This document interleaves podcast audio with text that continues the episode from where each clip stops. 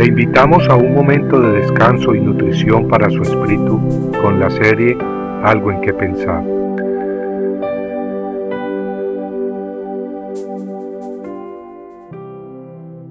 Los que están sanos no necesitan médico. Los que están sanos no tienen necesidad de médico, sino los que están enfermos. Mateo 6:12. Muchas veces el enemigo nos apunta con el dedo acusándonos, mirando nuestras fallas, mirando nuestras limitaciones. Y tiene razón. Pero precisamente por nosotros, por los pecadores, por los enfermos vino nuestro Señor Jesucristo. Tal como acabamos de leer, según le dijo a los fariseos, los que están sanos no necesitan de médico, sino los que están enfermos. Si nos sentimos limpios, si nos creemos perfectos por nuestras propias obras, entonces somos ciegos y no vemos nuestro pecado. Y esa es una posición muy peligrosa, pues al no ver nuestro pecado, no buscamos ser limpiados. ¿Te sientes pecador? ¿Te sientes imperfecto?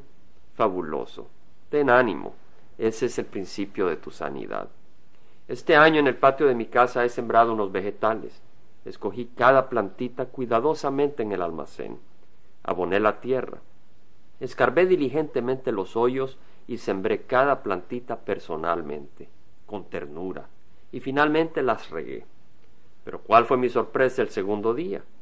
Una de las plantitas de pepino japonés había desaparecido del tallo para arriba. El tercer día fue otra. Descubrí entonces al enemigo.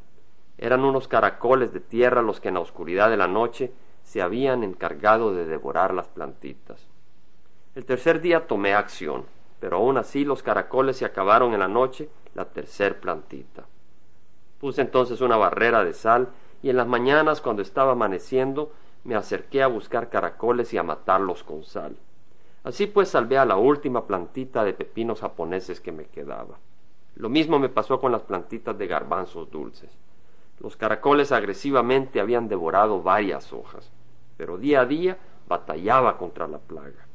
También regaba y abonaba frecuentemente las plantitas para que le retoñaran nuevas hojitas, hojas sanas, hasta que ya están prosperando hermosamente, libres de plagas.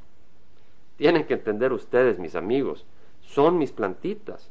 Yo las escogí, son mías. Y yo las sembré, las aboné y regué. Y ahora haré todo lo que pueda para verlas prosperar y que den fruto.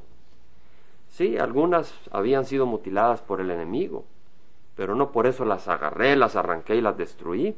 Al contrario, las he tratado con mucho amor, con mucho cuidado, tratando de que les nazcan nuevas hojas y sean sanadas. Y así es nuestra historia. Sí, el enemigo ha mutilado en la oscuridad de la noche.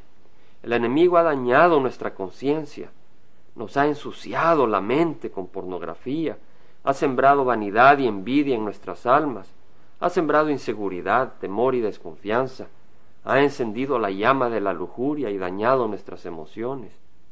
Pero si venimos a los pies de Jesucristo, entonces Él nos salva de acuerdo a su plan, de acuerdo a su gran poder, de acuerdo a su gran amor. Para eso vino.